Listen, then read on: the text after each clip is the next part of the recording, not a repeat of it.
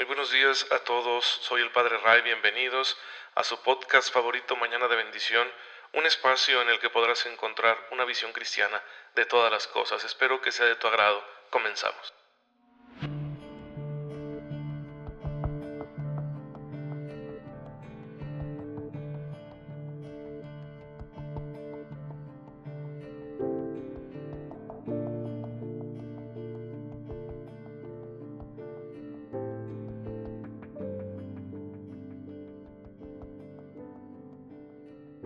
Muy feliz miércoles y miércoles de ceniza, queridos hermanos, les habla su amigo el Padre Ray. Ya estamos iniciando la cuaresma y hay que hacerlo con toda la actitud. Hay que hacerlo eh, con la mejor disposición posible, porque el Señor quiere que volvamos a Él de todo corazón. Y es necesario siempre, y más ahora con los desafíos que nos presenta la situación actual con la pandemia, porque la pandemia ha venido a poner en evidencia la debilidad de nuestra fe. Mucha gente me ha dicho, Padre, yo me desespero, no sé qué va a pasar, tengo mucho miedo, y saben que todo eso habla de una fe poco cimentada y la he descubierto en mí mismo, esa carencia. Bueno, es tiempo de, de hincar rodilla y con mucha humildad decir, Señor, aumenta nuestra fe, porque ya nos dimos cuenta que te amábamos, quizá porque todo iba bien, porque las cosas eran fáciles, ahora que es complicado, ahora que no todo va bien, porque Teníamos problemas desde antes y con mayor razón ahora que se ha presentado esta pandemia del coronavirus y, nos ha puesto contra las cuerdas. Señor, pues ya nos dimos cuenta que no es tan fácil amarte así, no es tan fácil hacer tu voluntad cuando estamos pasando un mal momento, un mal rato. Y bueno, pues el Señor nos, nos ofrece en esta oportunidad que la iglesia nos da cada año, en este tiempo litúrgico de la cuaresma, la posibilidad de volver a Él, de ser humildes, de hacer penitencia, de rectificar, tantas cosas que se nos van descomponiendo a lo largo de la vida. Andamos un poquito a veces como el auto que trae prendido el foco del check engine y, no hacemos nada al respecto. E, ese indicador nos está diciendo que algo anda mal con el auto, pero uno prefiere ignorarlo. No tengo tiempo para eso. Y a veces así nos tratamos nosotros mismos. Un problema de salud, un problema moral, un problema espiritual y lo ignoro. Así le sigo porque hay tantas cosas que hacer en la vida.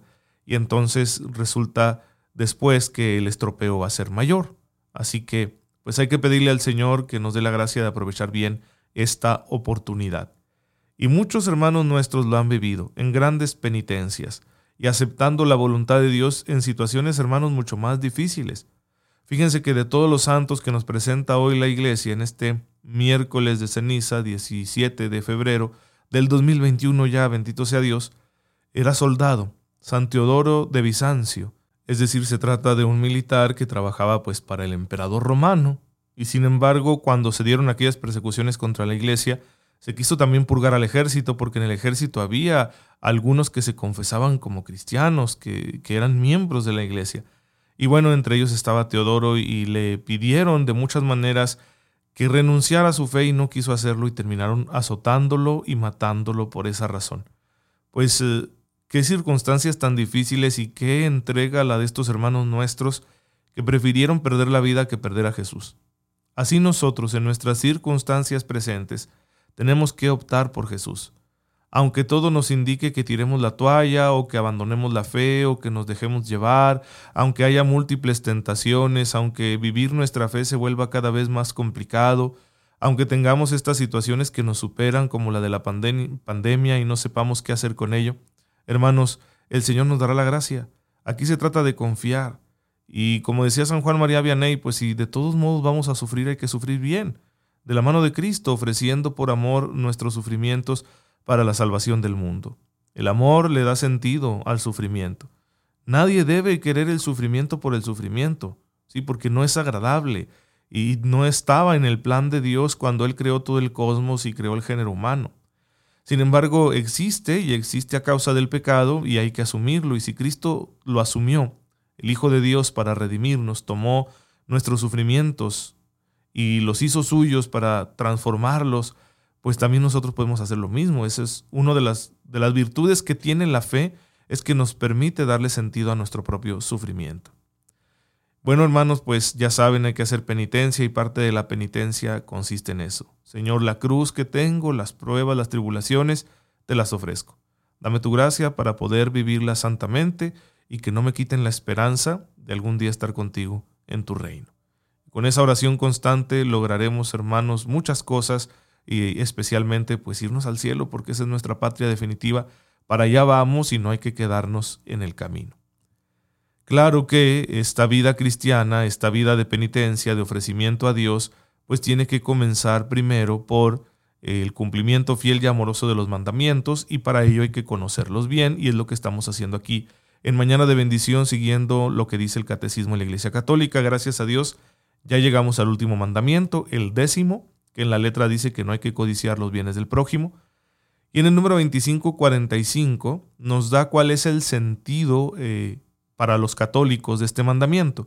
Ya vimos el día de ayer, en el episodio anterior, vimos que Jesucristo nos pide ser desprendidos de nuestros bienes, nos pide renunciar a ellos. Y la renuncia tiene que ser de corazón. La renuncia material efectiva a los bienes de este mundo dependerá del estado de vida de cada uno. Porque si tú eres un católico que ha formado una familia, no puedes desprenderte de todo. Sin embargo, la renuncia afectiva es obligatoria para todos. Si yo no voy a poner mi corazón en mis bienes, los voy a usar rectamente porque me permitirán tener una vida digna y también me darán la oportunidad de buscar la voluntad de Dios, pero no voy a servirles, porque son medios, no fines. Y entonces el catecismo interpreta esto en el número 2545 diciéndonos, todos los cristianos han de intentar orientar rectamente sus deseos para que el uso de las cosas de este mundo y el apego a las riquezas no les impidan en contra del espíritu de pobreza evangélica, buscar el amor perfecto. Entonces se trata de que no nos impidan amar las cosas de este mundo, incluidos el dinero y todos los bienes materiales. Y en el siguiente número nos recuerda el catecismo, pues las palabras de Jesús en las bienaventuranzas. Recuerden que el núcleo de la enseñanza moral de Jesús se encuentra en el capítulo quinto, bueno, capítulos 5, 6 y 7 de San Mateo, donde está el famoso Sermón de la Montaña. Y ahí Jesús comienza presentándonos las bienaventuranzas y una de ellas es bienaventurados los pobres de espíritu. ¿Qué significa esa pobreza de espíritu? Es decir, aquellos que no ponen su corazón en los bienes de este mundo, aquellos que ordenan sus deseos a la consecución de los bienes eternos, de la salvación, aquellos que quieren ir al cielo y no quedarse atrapados aquí en las riquezas que podamos alcanzar en esta vida terrenal. Y por eso Jesús siempre nos estará pidiendo que busquemos la humildad voluntaria, vivir de medios humildes, de medios pobres, que, que no estemos orientados hacia el lujo o hacia el consumismo, que es uno de los grandes peligros de la sociedad actual, es el consumismo. Las cosas son como una droga. Tú las compras y te traen una felicidad momentánea, ¿no? Una sensación de felicidad.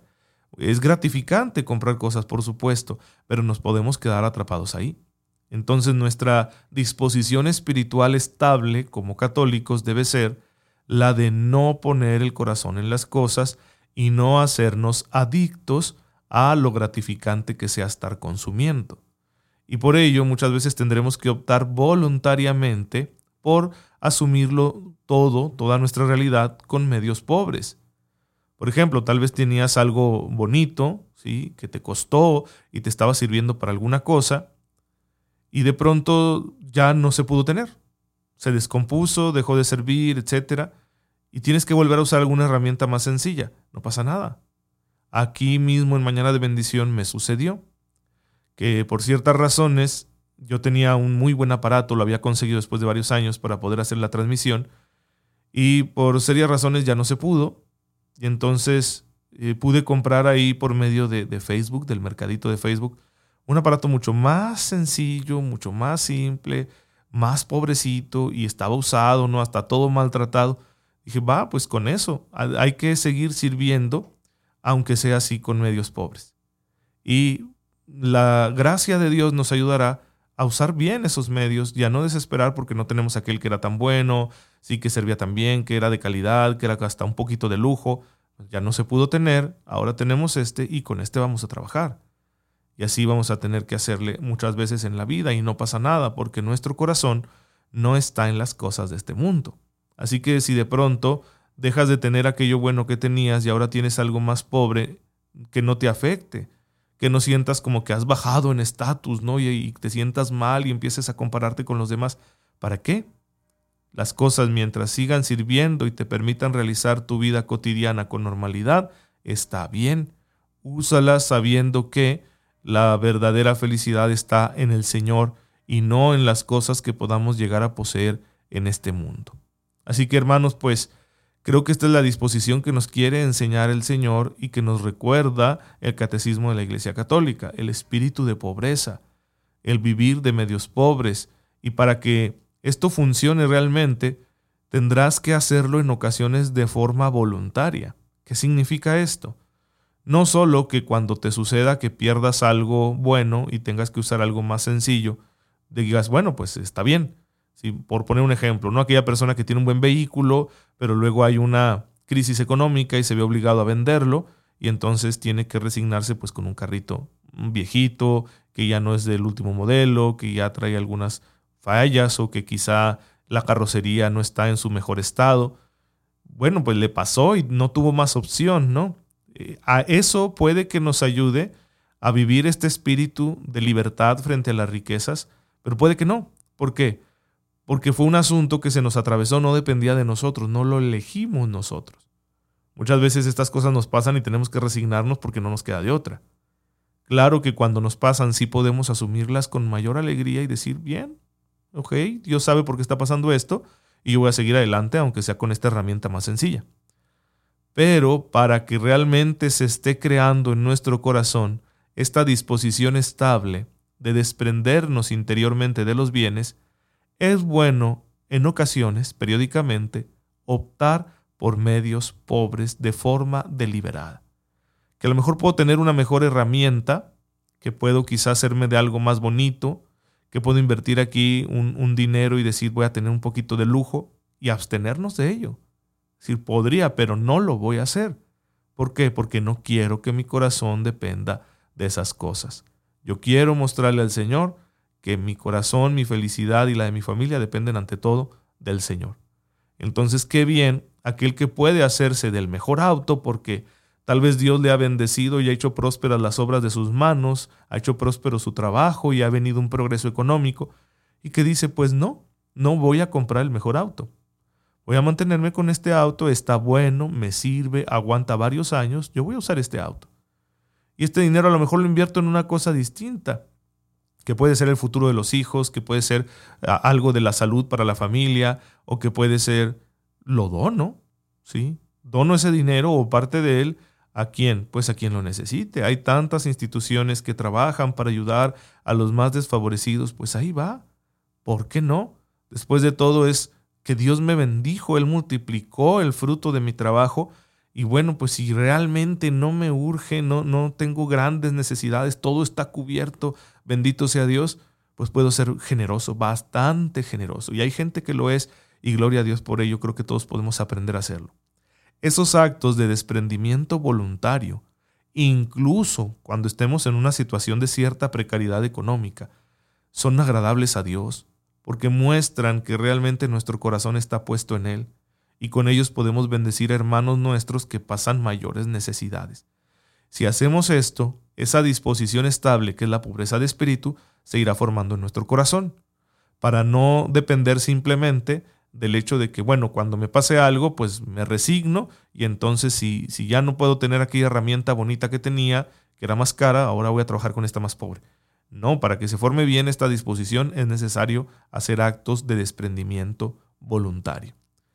Y creo que podemos hacerlo con la gracia de Dios. Pues hermanos, manos a la obra, que con su ayuda podremos vivir también esta virtud para cumplir fielmente este mandamiento, de manera que nuestro corazón no esté puesto en las cosas de este mundo, sino que las utilicemos rectamente como lo que son, como medios, no como fines, y así no nos impidan buscar aquellos dones más altos que Dios nuestro Señor nos ofrece para que lleguemos al cielo.